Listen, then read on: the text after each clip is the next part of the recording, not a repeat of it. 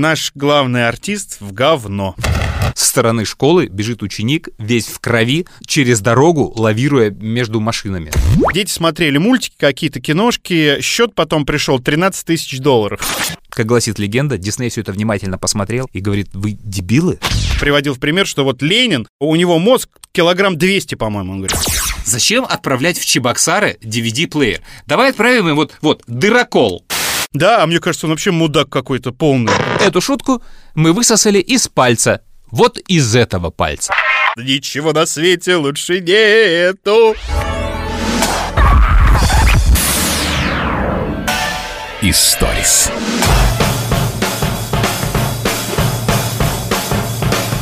Выбирай жизнь, выбирай работу, выбирай карьеру, выбирай семью, выбирай хобби. Выбирай гаджеты, музыкальные магазины, приложения, новый хостинг, новый посев. Выбирай новую концепцию шоу. Выбирай новое оформление логотипа. Выбирай новые джинглы. Выбирай гостей, новые фишки, новые рубрики нового соведущего. Выбирай удобный тариф пиара, выбирай СММщика, выбирай тариф по раскрутке.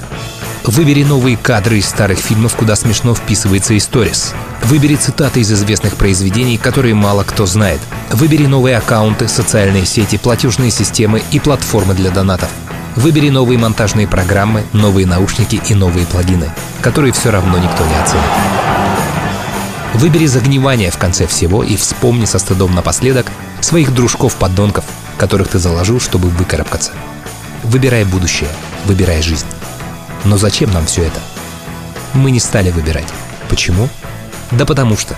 Какие могут быть почему, когда тебе в кайф? Когда просто есть историс.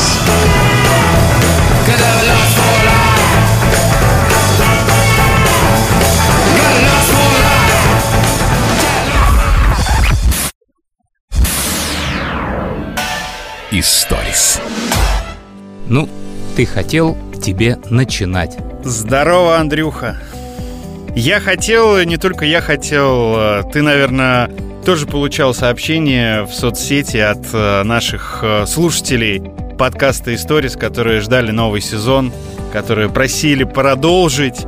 И одно из сообщений очень трогательных, мы его сейчас зачитывать не будем, потому что там семейные секреты могут выдаваться, но мне кажется, оно сломало Андрюху, и мы снова попробуем продолжить наш подкаст «Историс» и его жизнь. Нет, нет, не, не оно сломало. Я тебе еще тогда говорил, понимаешь, что нам, конечно же, напишут люди, которые нас слушали, что да, ребят, ну давайте возвращайтесь. А те, кто ушел, кому подкаст не понравился, они даже и не узнали, что подкаст закрылся. Поэтому они не написали тебе, что да, да, вы были фигня и правильно, что закрылись. А то сообщение, да, там такая, ну, милая история была, это реально было лучшее сообщение, потому что это была такая благодарность с подробностями, когда я люблю, то есть когда не просто общие слова, а человек разжевывает там за что, спасибо, что там особенно понравилось. И там была такая же история, что человек мило рассказывает, вот «А, я всегда с нетерпением ждала выхода подкаста, и как только он выходил, я его сразу слушала. А мы слушали подкаст вообще вместе с мужем. И я ждала его возвращения, он когда возвращался, вечером. Я не говорила ему, что я уже слушала подкаст, и мы слушали его вместе, заново. И я хотя уже знала, что там будет, но я все равно так удивлялась и э, получала удовольствие. И я, ну, думаю, вот, здорово, да, милая такая история, прекрасно тебе переслал. А потом вторым сообщением там прилетает. Но мы с мужем развелись. А, это сообщение ты мне не прислал. А, я тебе не прислал его? Мне, мне казалось, это все в одном сообщении было. Может, я настолько был потрясен, знаешь, что я забыл. Нет, ты мне прислал только первую часть. Я еще думал прочитать его, а потом думаю, а вдруг э, муж догадается, что именно о нем э, идет речь, и не стал зачитывать, ну ты сейчас все пересказал, но раз там история закончилась разводом, мы надеемся, что не из-за нашего подкаста и не из-за того, что муж узнал, что вы слушаете наш подкаст «Историс» в тайне от него. Да, но мы там с автором потом пообщались, нашли какие-то общие вещи там и очень ну, друг друга поняли, и мне было приятно от сообщения, сотый раз повторяю, но вот эта добивка, она меня, конечно, убила. Я даже не нашел, что ответить, ну, там просто я на примерах объяснял, почему закрыли подкаст, а мне отвечают, да, понятно, я по этой же причине развелась. Но это было так, ну, не грустно, а, ну, мол, все норм. Ладно, все, спасибо каждому, кто написал нам, кто дал фидбэк, кто поставил лайк, особенно тем, кто сделал это впервые и как-то переступил через себя. Это особенно ценно, и именно в вашу честь мы попробуем сделать еще несколько выпусков Stories. Мы, кстати, дальше еще, наверное, вернемся, если время будет, к написавшим нам в этом подкасте или в следующем точно вернемся. Есть у меня пару историй. А пока давай, жги.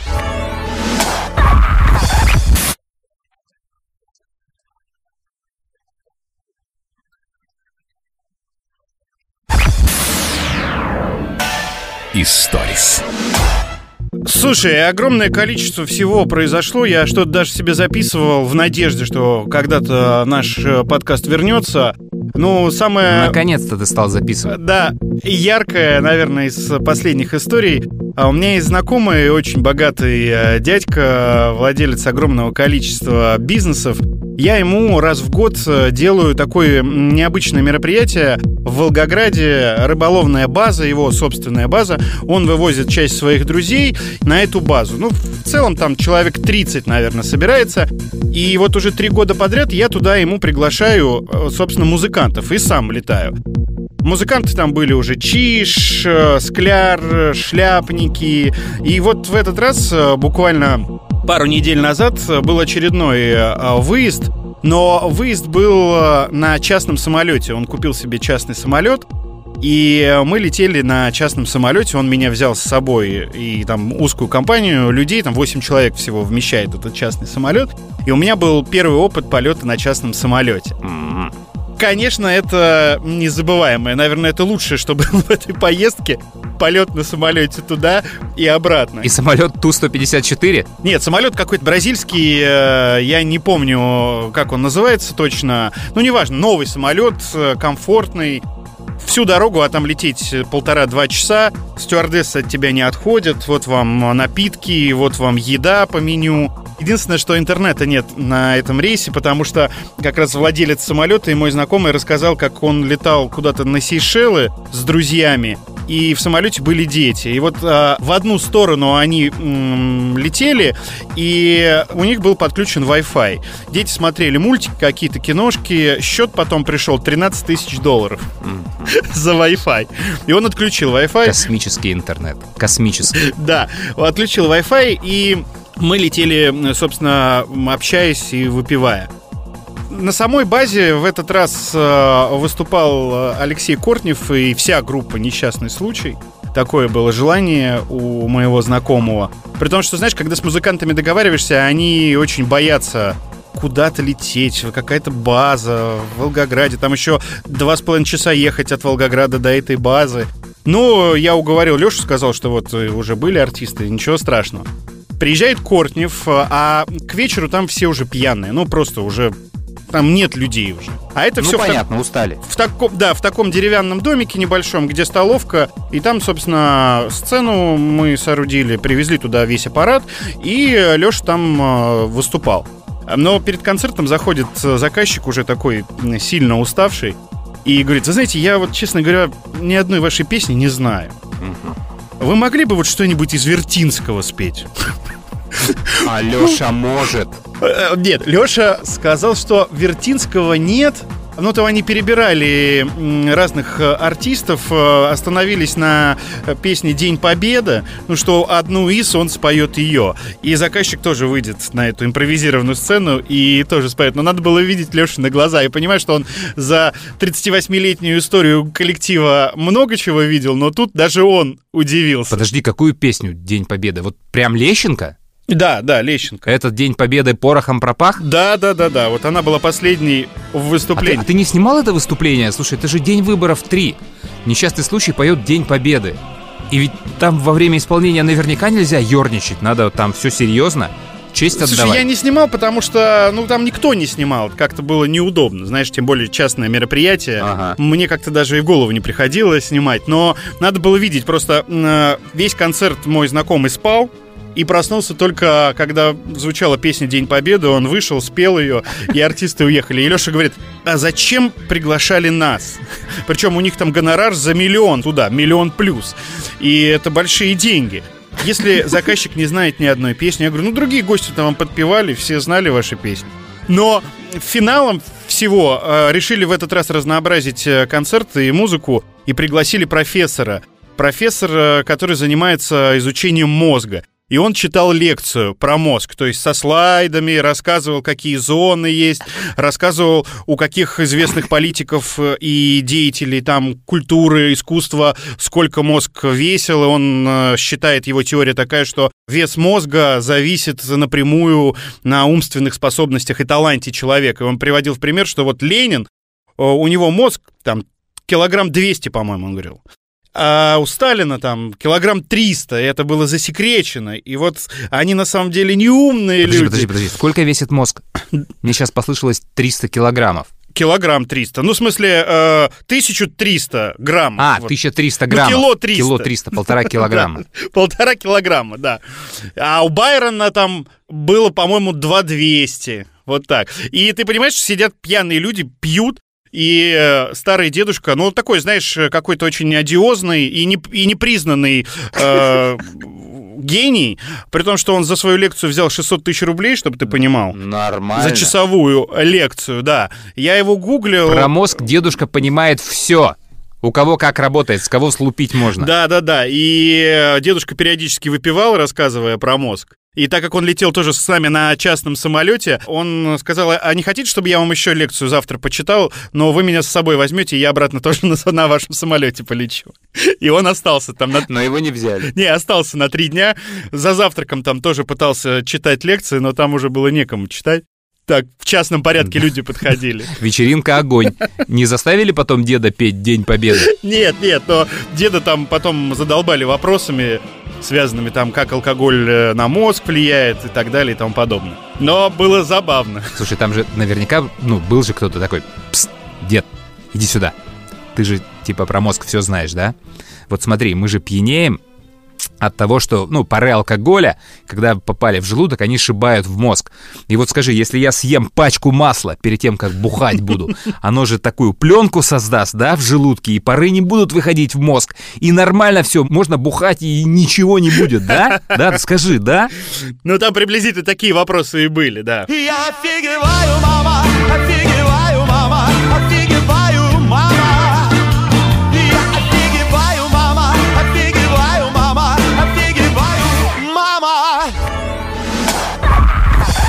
В обычных обстоятельствах я бы не стал иметь дело с этим мудаком, но обстоятельства были далеко не обычными.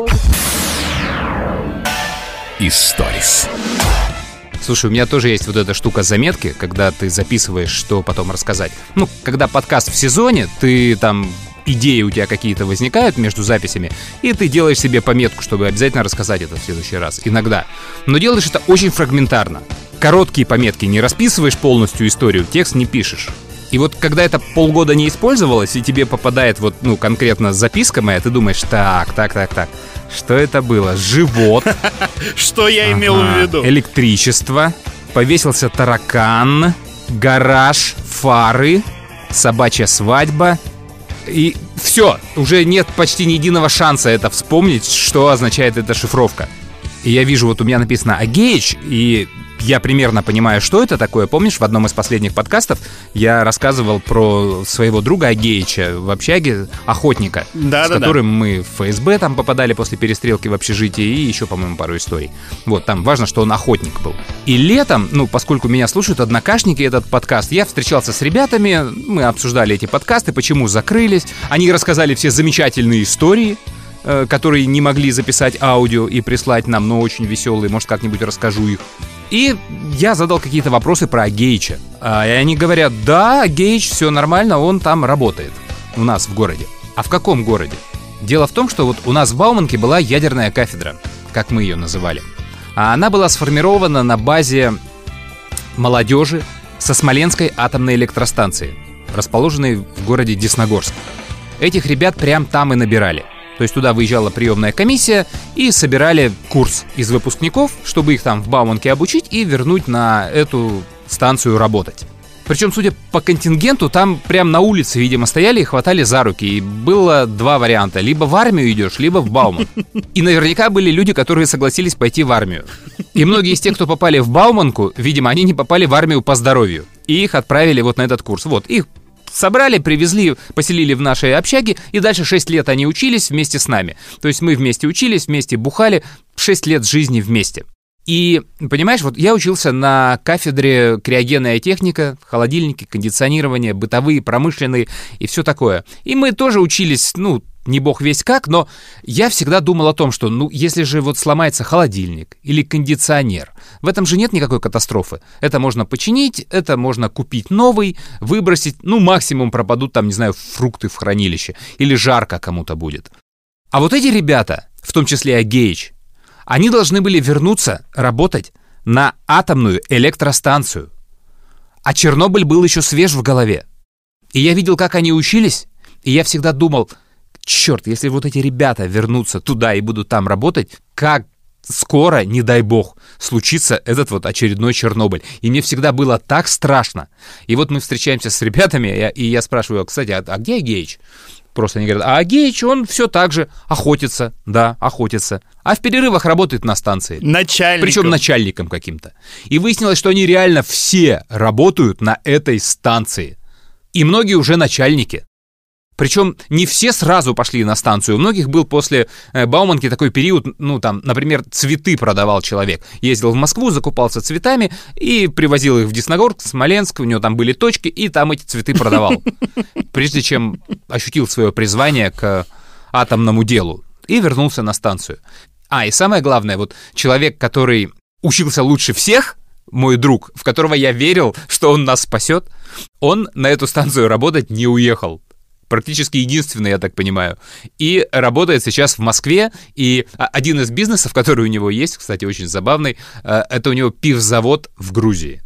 Ну, почему? Мне кажется, что сейчас крафтовые сорта пива очень популярны. Я бы даже попробовал. Да. Так да. звучит вкусно. Да, так что, если будешь в Грузии, да, мы тебе организуем хороший пивзавод, там и ресторан есть, да, звони, мы тебе сообщим координаты. Ты знаешь этого человека, мы с ним выпивали много раз у тебя в баре, и эти все истории, они у тебя в баре были рассказаны. Человеческий фактор, конечно, никто не отменял, но я надеюсь, что современная техника, компьютеры как-то сдерживают э, тех людей, которые работают на атомных и электростанциях, и поэтому ничего не происходит. Очень хочется в это верить.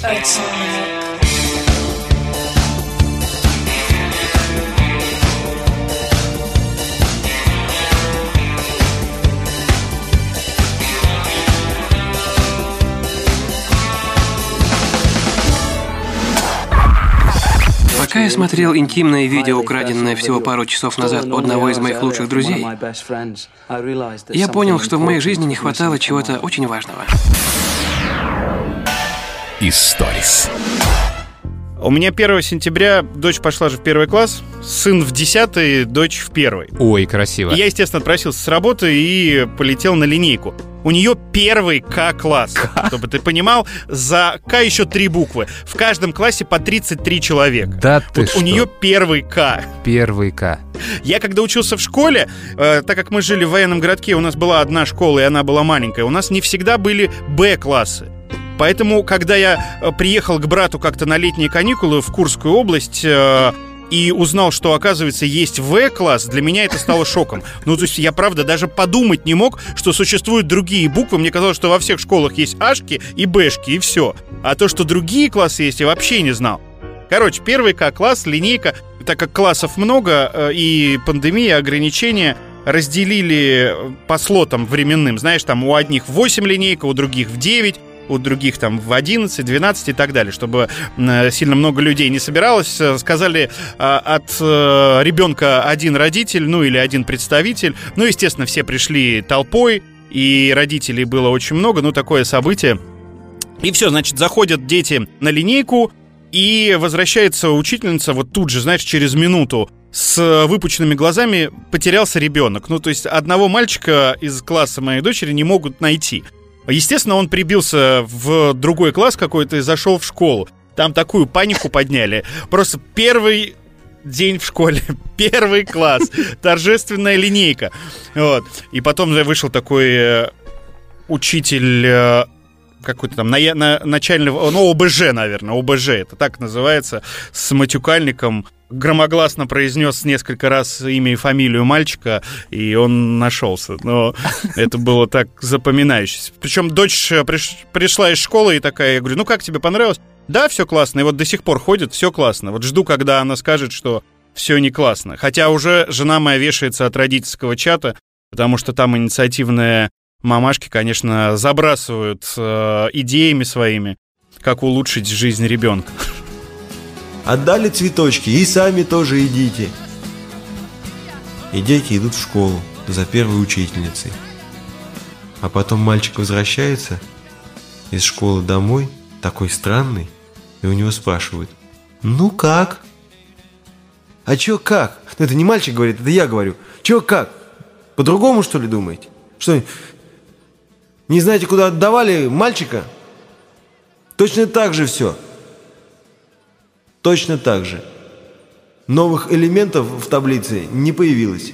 Менделеев тот же смотрит на вашего мальчика. Будет мальчик 10 лет вот так же ходить. А, то есть ты теперь будешь работать на моей ниве. Ты у нас в подкасте как бы отвечал за алкоголь, за вечеринки, а я за там семью, за школу. А теперь и ты будешь подкидывать истории школы, я так чувствую, довольно часто. И у меня, конечно же, есть история из школы. Отчасти про чаты, которые ты упомянул, у нас в прошлом году, ну и вообще прошлые три года, у меня малый учился в начальной школе, теперь он ее закончил, у нас была очень активная учительница, которая все время организовывала досуг детей. И основной своей миссией она видела отвлечение их от э, телефонов и гаджетов на переменах. Конкретно прошлой весной она заставила всех принести шахматы, шашки и устраивала шахматно-шашечные турниры. Отчеты об этих турнирах присылались нам в эти родительские чаты милыми фотографиями. Очень простыми. Шахматная доска, два игрока, вокруг болельщики, все склонились, думают, что там делать. У меня есть даже фотография, где мой малый сидит с веером, с театральным. Уж не знаю, зачем он там в шахматах. И все родители умилялись, а поскольку это была все такая школьная изоляция, то есть собраний не было, в школу не ходили люди, не пускали, никто ни с кем не виделся. И всю информацию мы получали вот чисто из этих вот чатов от учительницы. Но под конец года, поскольку класс выпускной из начальной школы, все родители все-таки встретились, потому что были фотографирования, организация выпускного и обменивались какими-то историями. И выяснилось, как проходили эти шахматы вот на самом деле. Под эгидой «Хорошо, что не гаджеты», напомню. Там все очень просто, классика. Два мальчика играли в шахматы, один выиграл, второму это не понравилось, он взял через стол, толкнул сидящего на стуле своего соперника, стул откинулся, человек на этом стуле откинулся и головой ударился о шкаф и рассек себе ручкой затылок. Ну, классика. Классика, да, классика. Вот так. Лошадью ходи. Отвались. Лошадью ходи, век воли не видать. А мы вот так. Пошел? Ну, пошел, пошел. Мат, отдавайте пиджак. Ты что делаешь? Ты кого бьешь? Ухи! Ухи! Ухи! Второй человек, проиграв, что-то ему не понравилось, он решил напинать своему обидчику в живот. Ногами. Что, собственно, и сделал. Нормально напинал, но очень разнервничался, а это известный такой парень был, у него все время идет кровь из носа, когда он нервничает. И вот напинав в живот, по-моему, тоже получив сдачи, у него пошла из носа кровь, это уже весна, это уже рубашка без пиджаков, значит, и он в азарте, в психозе убежал из школы. Ничего себе. Причем школа находится на таком оживленном проспекте, он выскочил из этой школы и побежал прямо через проспект, не через подземный переход. И за ним бежала то ли учительница, то ли кто- кто-то за ним бежал. И вот он перелетел этот проспект и убежал домой. Недалеко жил. Вот ты можешь представить себе картину, да? Едут машины, и вдруг со стороны школы бежит ученик, весь в крови, рубашка в крови, через дорогу, лавируя между машинами. Я не знаю, как там с учительницей выкрутились. Я знаю, что приходила полиция на следующий день. Детям всем читали лекции про правила дорожного движения, там еще про что-то. В общем, ситуация закончилась нормально, слава богу, для всех. Но как-то мы теперь на всю эту историю с шахматами стали смотреть по-другому. Но это надо отдать должное учительнице. Она, видимо, с ними работу проводит, что дети не приходят э, домой после школы и не выкладывают все родителям. Как они там развлекаются. У меня моя первоклашка сейчас, э, чтобы ты понимал, э, моя любимая фраза, играет э, с одноклассниками в игру кальмара. Вот Ненавижу. чет-ничет вот этими камушками, да. При том, что она этот сериал не смотрела. Ну, кто-то принес, рассказал про сериал, и вот они в чет-ничет играют. Это единственная внятная игра из сериала, скажем прямо, в которую можно поиграть. Там очень простые правила. Стеклянный мост ты себе не построишь. Да, у детей, конечно, безумие с этой игрой кальмара. Не зря ее пиарили через ТикТок очень активно. Наш общий друг Сашка Гриценко, кстати, автор музыки к нашему подкасту, он своему малому даже костюм делал. Для Хэллоуина? Не, прямо сейчас, но, может быть, и на Хэллоуин останется тоже, да. Причем Малый выбрал какой-то значок. Э, Я не очень люблю сериал и не помню там иерархию, но вот у них был, да, круг, квадрат и треугольник на масках. Я не помню, какая там градация, что к кому относилось. Как на джойстике в PlayStation. Это мне тоже ни о чем не говорит. Но он выбрал, в общем, тех, у кого были автоматы. Треугольник, кажется, это был. Заканчивая тему школы, наша подруга тоже повела сына в первый класс, и у нее похожая история произошла. Она его отвела, была линейка, все, их забрали на уроки, сказали, приходите через там два часа. Она ушла домой, а, звонит учительница и говорит, «Э, Олеся Евгеньевна, а что же вы мальчика своего не привели на занятия? Она чуть не посидела. Она говорит, я сидела в туалете в этот момент, извините за подробность, и сделала все дела в этот момент. Оказалось, что тоже ребенок перепутал классы и занимался три часа с другим классом. И, и кинулись его только вот в какой-то там последний момент уже. Представляешь, да, когда тебе ты отвел ребенка в школу и звонят и говорят, «Э, а где ваш сын? Ну, сейчас с таким количеством классов неудивительно. Нам в эфире рассказывали, что в Краснодаре, по-моему, есть э, даже э, класс там первый... Буквы кончились. Первый Я. Первый Я. Офигеть.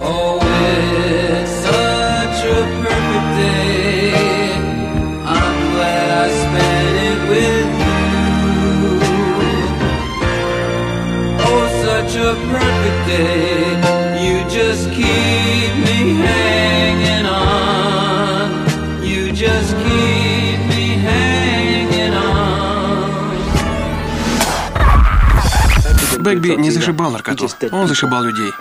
Он так оттягивался. Это и было его наркотиком.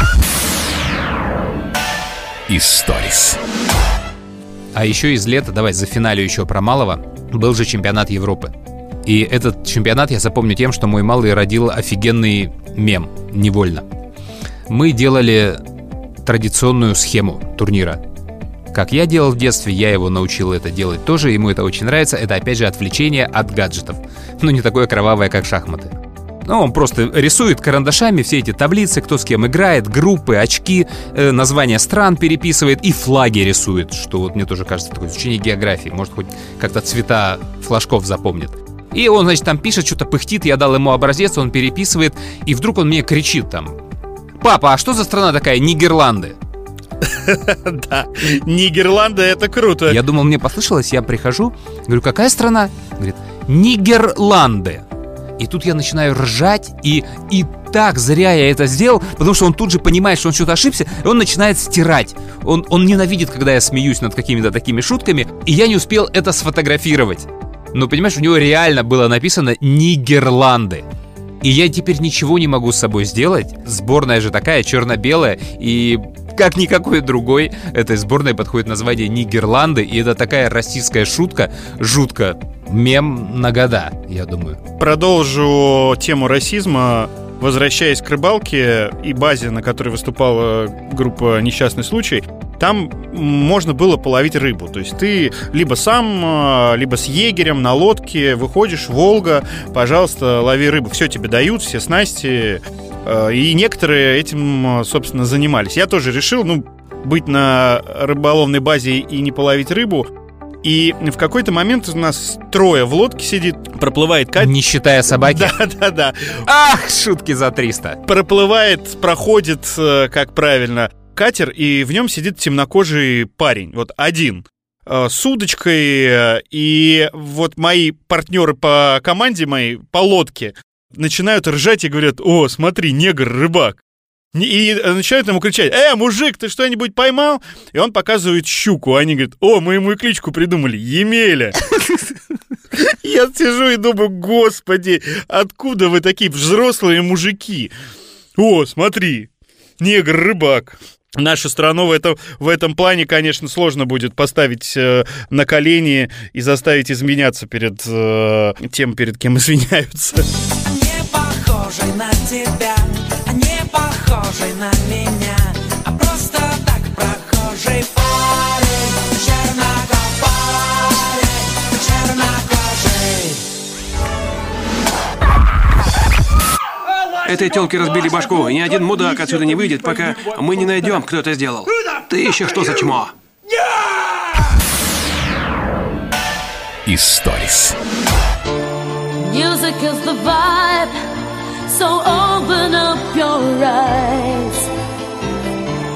Time is running out, so find the feeling.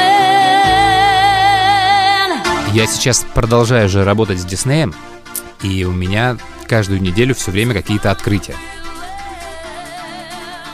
Поэтому сейчас будет история про расизм, где Дисней, там и расизм. Прямая связь. Про одну историю я написал в Фейсбуке, в Инстаграме, и ты читал.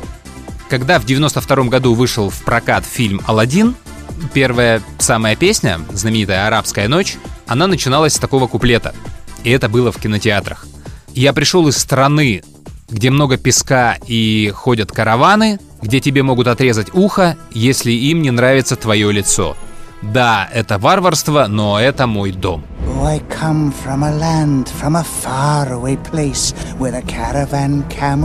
I. Where they cut off your ear if they don't like your face. It's barbaric, but hey, it's home. Несколько недель это покрутилось в кинотеатрах, затем арабско-американские организации выставили ноты протеста Диснею, назвали это расизм, и я с ними согласен полностью. И Дисней тоже согласился, и они заменили эту строчку и сделали там заплатку. Поэтому потом на всех носителях переиздали уже таком цензурном виде. Oh, I come from a land, from a faraway place where the caravan camels roam. Where it's flat and immense and the heat is intense. It's barbaric, but hey, it's home. И это странно довольно, да? То есть был же наверняка большой худсовет, где ну, показывали тексты, готовую песню, потом отрисованные кадры, потом фокус-группы, на которых показывали этот мультфильм. И все этапы эти строчки прошли. Ну, вот такое было время. Жаль, Уолт Дисней не дожил. И про это как раз вторая история. Последним мультфильмом, над которым работал Уолт Дисней, был «Книга джунглей», 1967 год.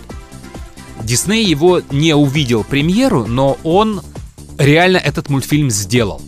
Потому что когда решили экранизировать книгу Киплинга, а я тебе напомню, что книга, она довольно серьезная, она местами страшная в оригинале, и не совсем такая уж детская-детская. Так вот, когда решили ее экранизировать, Дисней сказал, что концепция будет абсолютно другая.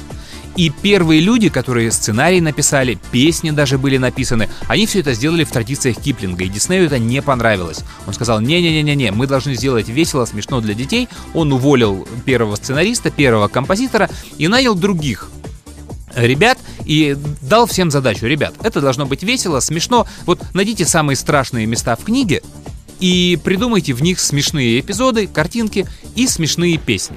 Конкретно композиторам, братьям Шерманам, было дано очень простое задание, условие. Один зверь, одна песня. Медведь – песня. Маугли – песня.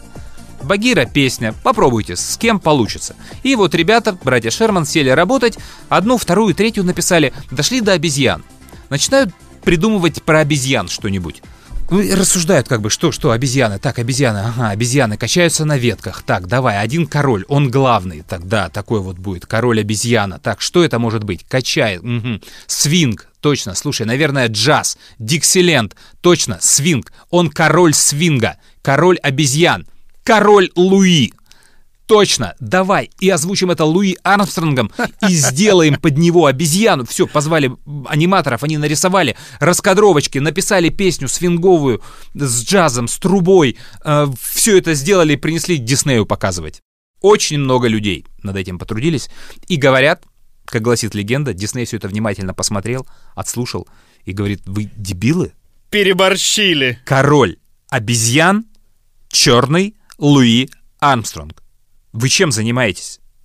И все почесали репы и сказали «да, да, да, да, да». И говорят, единственным условием э, Диснея было по этому пункту, что Очень хорошая история с джазом. Мне очень нравится песня но только не черный музыкант. Да, я вот только хотел сказать, что Луи-то он э, и остался. Да, да, да. То есть имя тогда придумали Луи, и, понимаешь, они нашли джазового музыканта Луи Приму. Белого. Даже имя не пришлось менять. Я не знаю, специально они подобрали или не специально. Но вот они сделали эту замену, про которую мало кто знает, и они, причем пригласили этого музыканта, не особо рассказывая ему, э, что будет, кого он будет играть, просто чтобы он записал песню. Дали ему текст, набросали мелодию, и он у микрофона в студии, опять же, как гласит легенда, прочитав все это, сказал, ребят, вы что, из меня обезьяну делаете? И они поняли, что идея хорошая, она работает, получается. И этот Луи Прима, он записал вокал, он записал э, песню, трубу для этого номера. И с тех пор вот считается, что этот король Луи из э, мультфильма — это вот этот музыкант Луи Прима.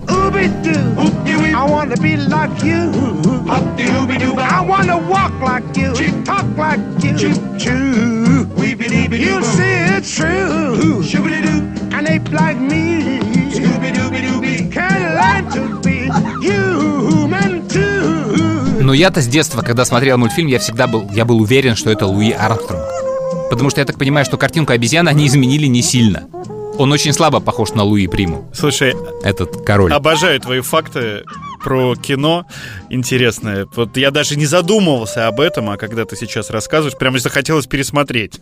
И Алладина причем, и Маугли.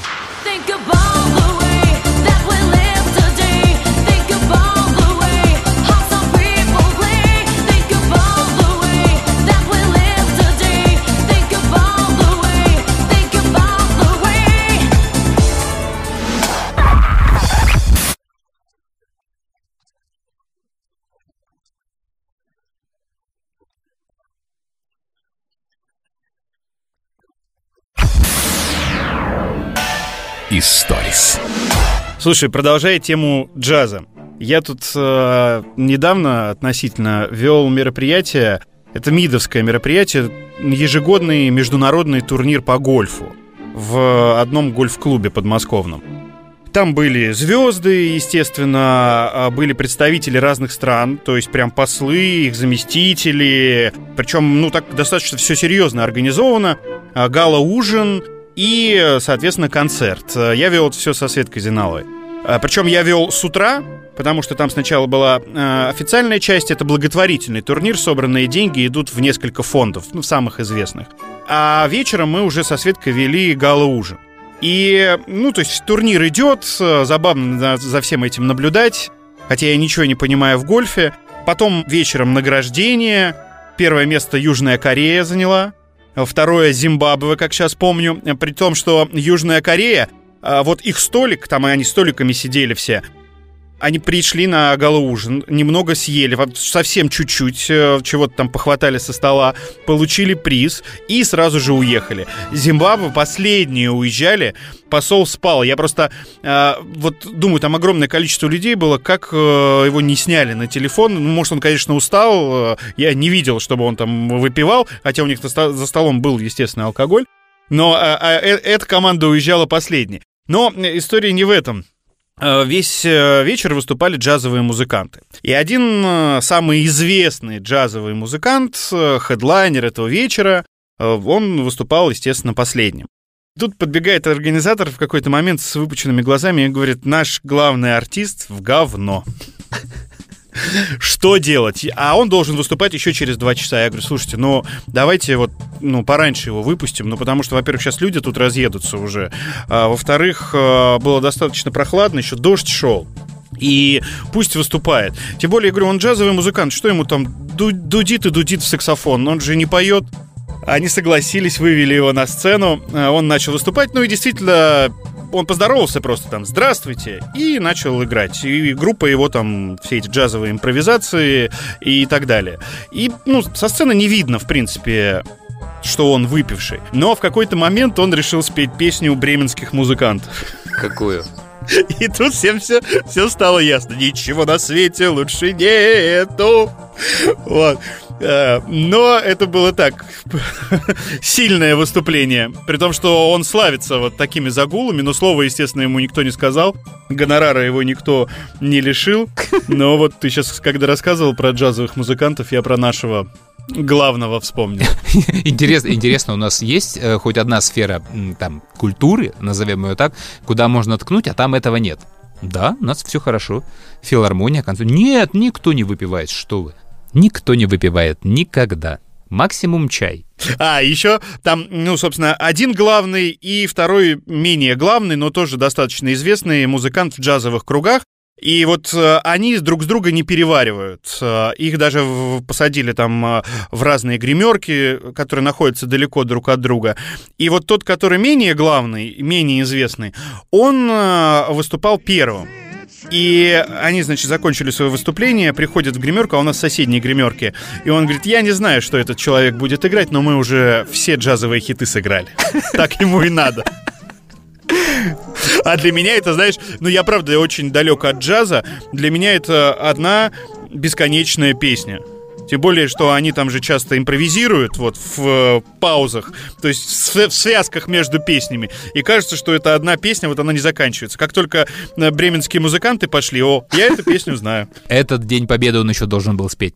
Я теперь из-за тебя всегда буду на каждой вечеринке представлять, «М, как бы в этой атмосфере прозвучала песня «День Победы». При том, что как ты понимаешь, что люди встали, когда эта песня звучала. День Победы! День Победы! День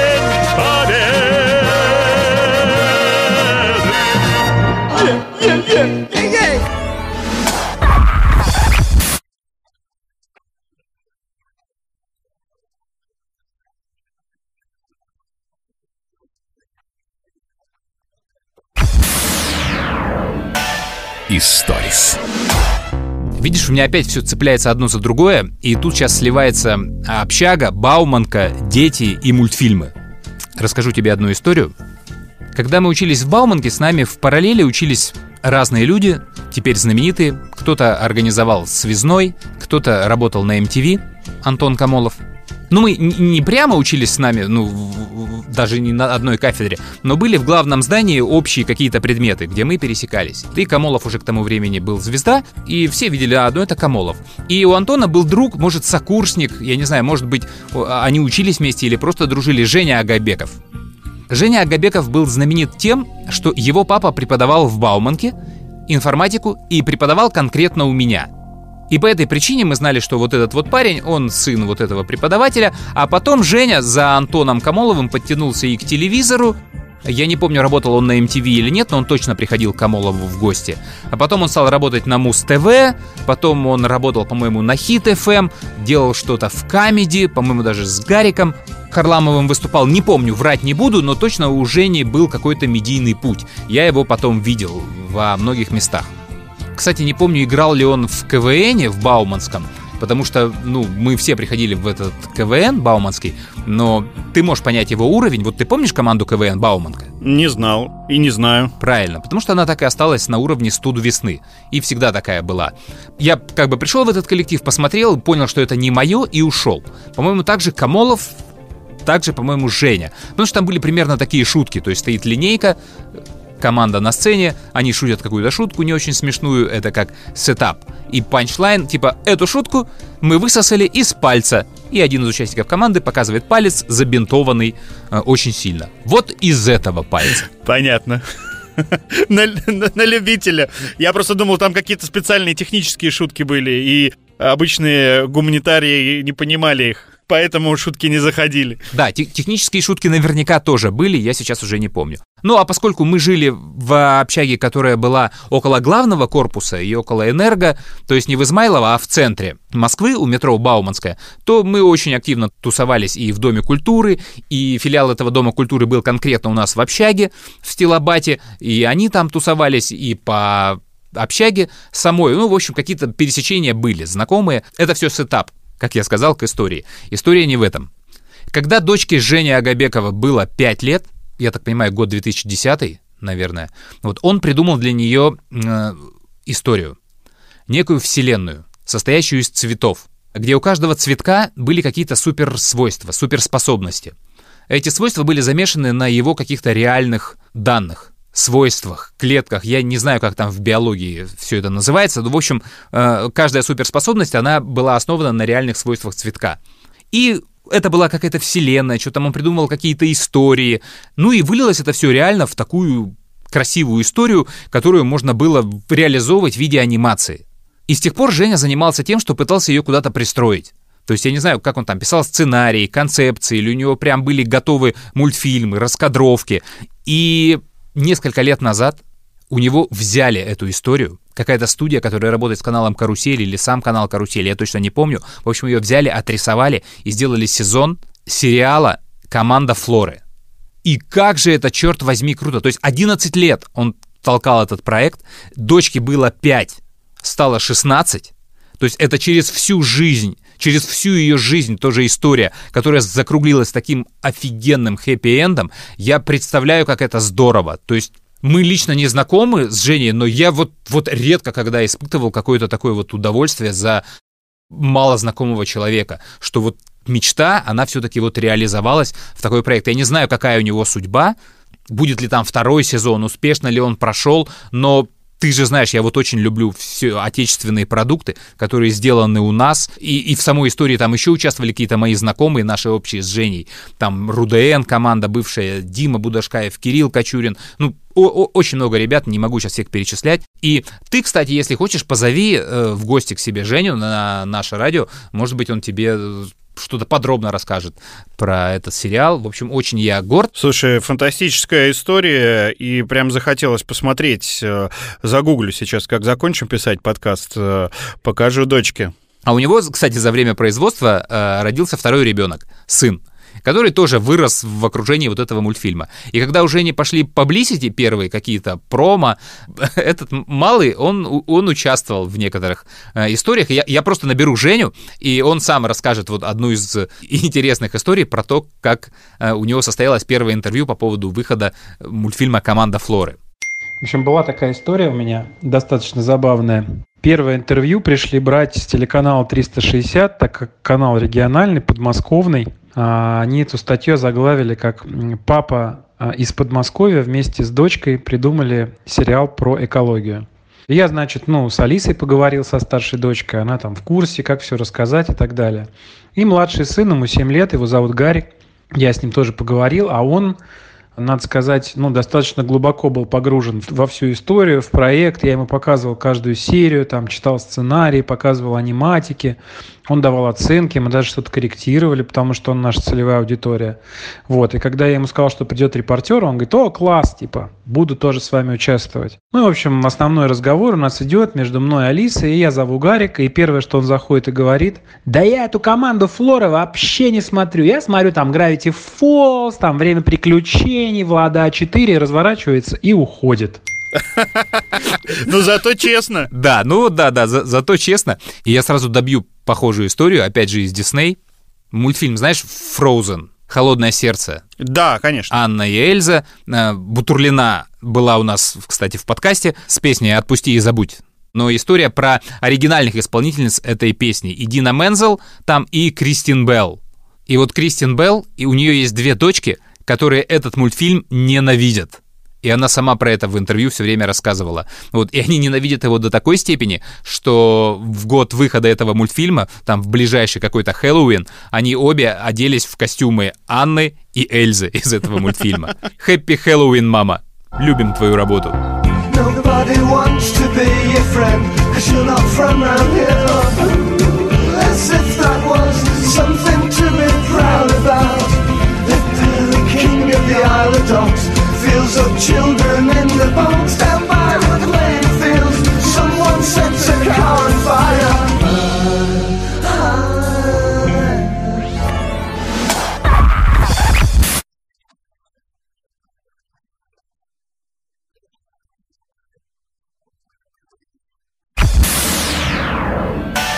Историс. Еще одна история. Я когда Э, ехал на рыбалку, я чуть раньше уехал из эфира. То есть там самолет был в 11, я в 8 часов э, уехал э, из эфира. И ребята, то есть Саша и Таня, остались вдвоем. И я вызвал такси, ну, ну, тут недалеко мне до Шереметьево, и еду, а таксист слушает наше радио. А я, как ты понимаешь, на свое шоу обычно не попадаю, потому что я его веду. А тут я слушал их со стороны. И таксист э, едет, слушает, слушает, э, и видит, что я тоже прислушался, и говорит, вам нравится это шоу? Я говорю, да, отличные ребята, вот, но мне больше нравится вот тот, кого сейчас нет, у них третий есть, вот, и, и, и Игорь Паньков. Да, а мне кажется, он вообще мудак какой-то полный. Говорит мне таксист. Я говорю, а я так не считаю. Вспомнил я это выступление Дорохова. Дорохов не урод. А я так не считаю. Да, слушай, это про упомянутого выше Камолова. Это же у него была история, э, когда MTV шел по стране, и русский канал открывался в разных городах, туда пригоняли всех виджеев. Смешная шутка была в последнем КВНе. Э, Антон Камолов, принесший нам такое великое слово, как виджей, и унесший его куда-то в неизвестном направлении. Так вот, э, когда были эти чесы открытия MTV по городам, нагоняли э, виджеев, и с ними куча звезд приезжала там, чтобы концерт какой-то отыграть. И Камолов с Шелест где-то там ходят э, среди зрителей, и там стоят девочки, которые собирают у всех автографы. Ну и Антон идет в их сторону, так дескать, ну сейчас, да, дам автограф, понятно. А две девки на него смотрят и шепчутся. Говорит, давай, давай, пусть подпишет. Вторая отвечает, да ну что это стрёмный какой-то чувак, давай кого-то нормального подождем. И не дали ему на подпись эти штуки. Но это классика. Я думаю, что у каждого из более-менее медийных персонажей была подобная история. Да. Когда э, отказывались брать автограф, там, э, ой, а это вы? Да нет, я хотел с другим сфотографироваться. Да-да-да, а еще же эта история про Камолова и Шелест. Помнишь же нашествие в Раменском, которое они вели почему-то для канала НТВ, кажется? И почему-то решили, что его будут вести Шелест и Камолов. А разве это не ТВ-6 было? Это не последнее нашествие в Раменском? Это, по-моему, был канал ТВ-6, тогда Дельфин э, гитарист разделся. Да, да, да, да. Я да, помню, да, да. что они сидели там э, в рубке и вели. Это мое первое нашествие. Да, да, да. 2002 год. И они вели, им написали тексты, а они же ничего не понимают в русской музыке. Антон может быть еще, но Оля точно нет. И они старательно исполняли свои сценарии. И я помню историю, э, закончили выступление свое Би-2 и Сплин, они тогда записали Феллини, поэтому работали ее дуэтом. И вот после выступления на бэкстейдже они выходят со сцены, их отлавливают Комолов, э, Шелест и стендап для телевидения. И Оля, значит, смотрит свой сценарий, так-то так быстро. Ага, ребята, они так втроем стоят. Правда ли, что у вас э, в паспортах написано Шура Би-2 и Лева Би-2? И от себя, значит, микрофон втыкает в Александра Васильева, который стоит посередине. И Васильев, знаешь, так не теряясь, да, у меня в паспорте написано Шура Би-2 и Лева Би-2. И Камолов то ли услышал, знаешь, и, и понял, знаешь, ну просто как бы отмолчался, заулыбался. А Шелест там все, музыка гремит, грохочет, она ничего не слышит, может, даже ответ не слышала тоже. Как всегда, засмеялась дежурной улыбкой Оля. И дальше в сценарий. Так, какой там следующий вопрос?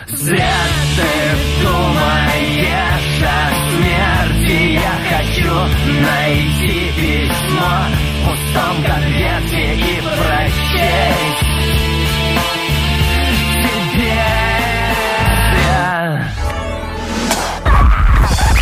Для вегетарианца это дьявольский меткий стрелок. Историс. Ох, и как я говорил в начале или уже в прошлом подкасте, я не знаю, куда войдет эта часть, про э, людей, которые стали нам писать и рассказывать после того, как мы закрыли подкаст. То есть с частью людей я встречался, они, мы выпивали, они говорят, ой, жалко, что вы закрыли подкаст, вот у меня есть такая история, и поливают мне историю, которая, собственно, уже для подкаста не нужна. Она интересная, прикольная, я бы ее с удовольствием рассказал, но, блин, сейчас-то уже, ребят, зачем? Другие люди присылали нам текстовые эти истории, мне. И это тоже, знаешь, такой отдельный жанр, пересказывать не свою историю, это нужно уметь делать, у меня это не получается. Поэтому мы всегда просим аудио. И один из таких э, людей, он не главный, он просто сделал это первым, и ты мне, кстати, его переслал, э, истории, они у меня остались, сохранились случайно. Я сейчас проверил, вот, и я подумал, почему бы их не использовать. Это Денис Спиранский из города Чебоксары. Привет, Денис, я уверен, ты удивлен, услышав сейчас все это. Но он рассказал, он, ну, во-первых, выразил нам респект, э, очень хороший, и, во-вторых, рассказал несколько историй, которые я подумал, ну, а почему бы их здесь не озвучить? Потому что, как водится, эти истории цепляют какие-то мои личные воспоминания. И это же и был изначально смысл подкаста, да, чтобы люди рассказывали свои истории, а мы за них цеплялись.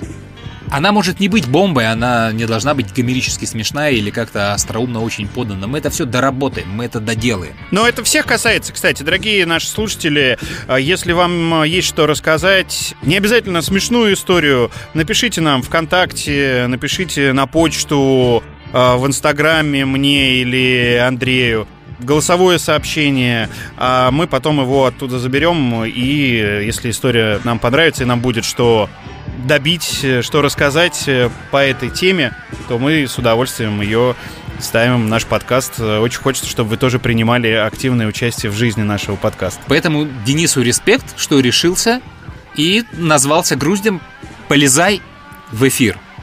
Я сейчас возьму одну историю, а потом когда-нибудь возьму и вторую историю. Смотри, тогда давай, вот ты выбирай у Дениса две истории.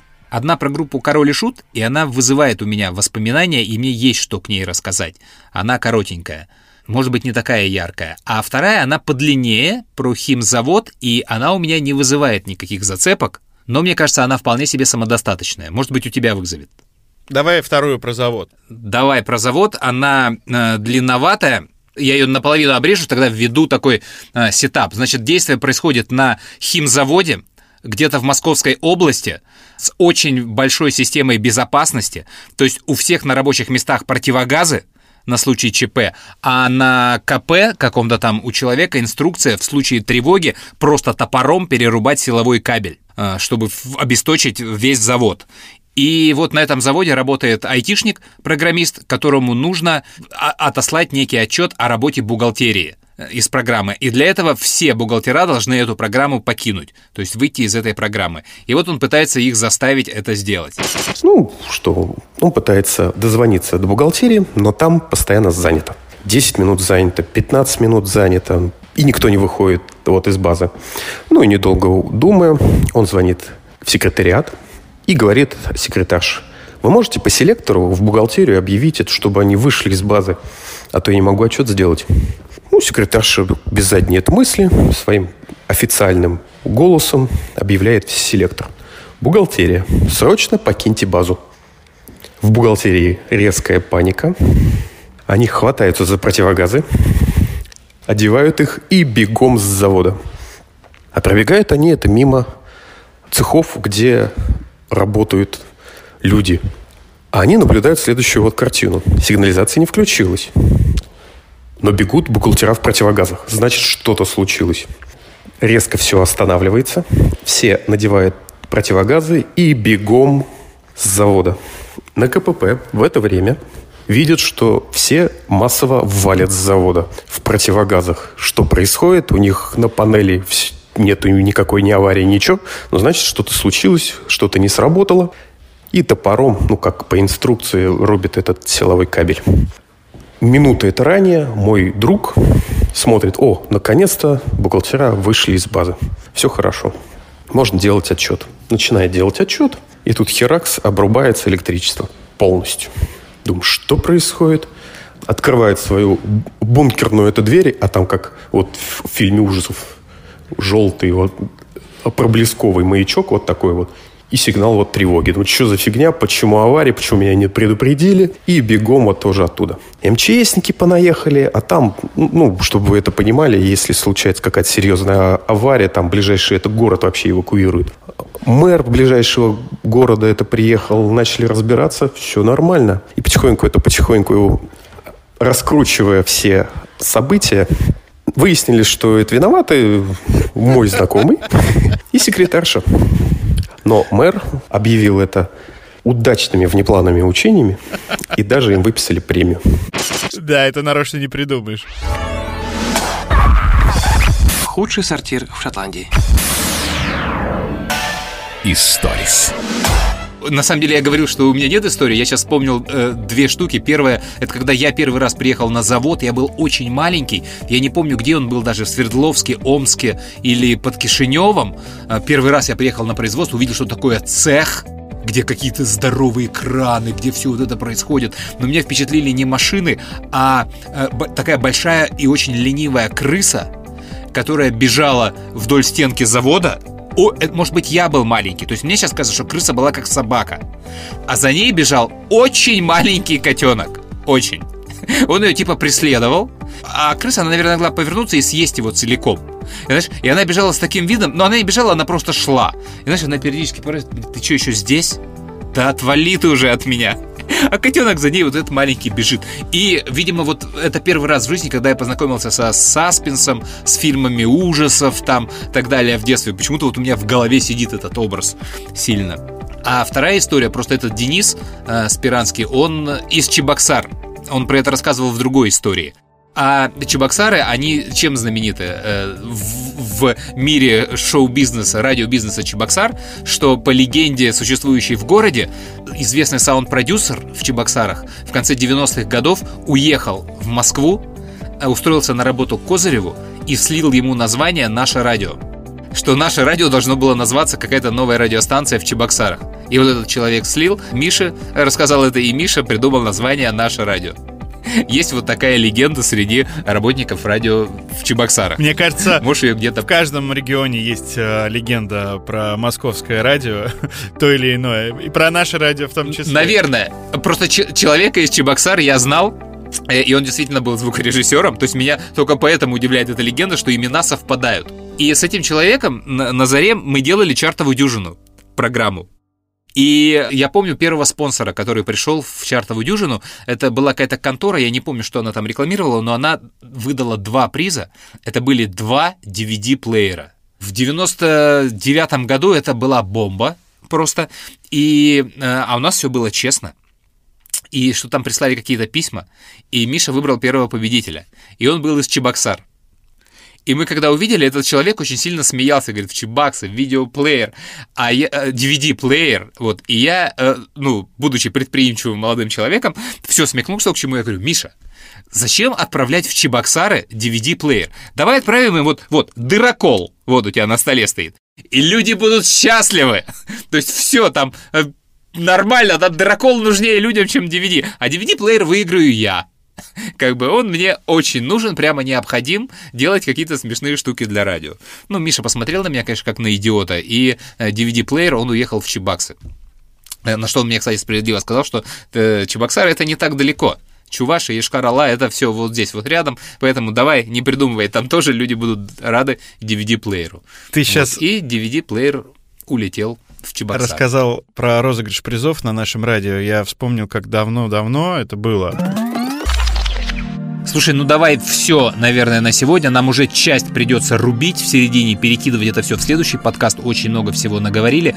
Поэтому, если через неделю вы услышите какие-то нестыковки или связи с первым подкастом, знайте, что это все было из одной записи. Мы просто перебросили часть туда, чтобы не делать двухчасовой подкаст за один раз. Переполняет чувство, что мы вернулись. Я более сентиментальный, чем Андрей.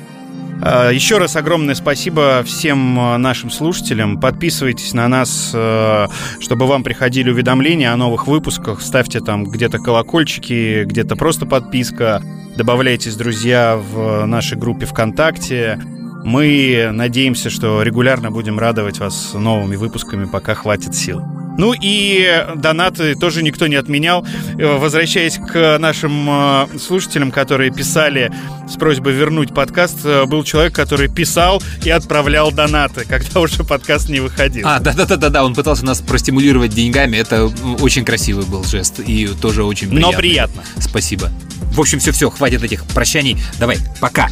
Пока. Пока. Пока. Пока. Пока. Пока. Пока. Анекдот, знаешь, поймал Змея Горыныч Киркорова. Поставил над подставкой в середине пещеры и наряжает на Новый год.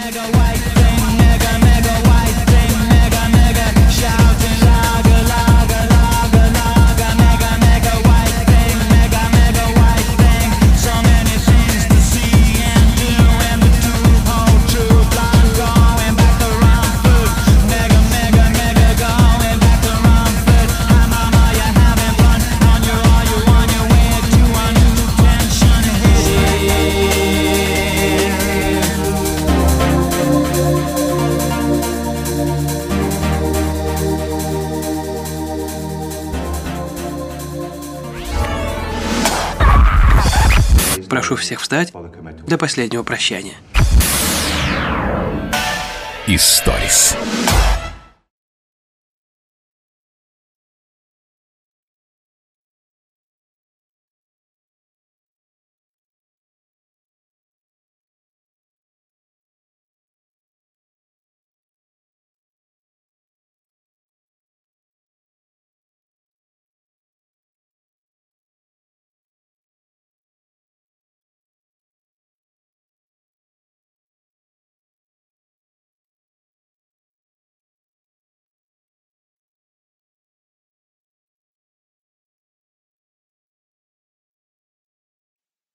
Добрый день, Игорь и Андрей.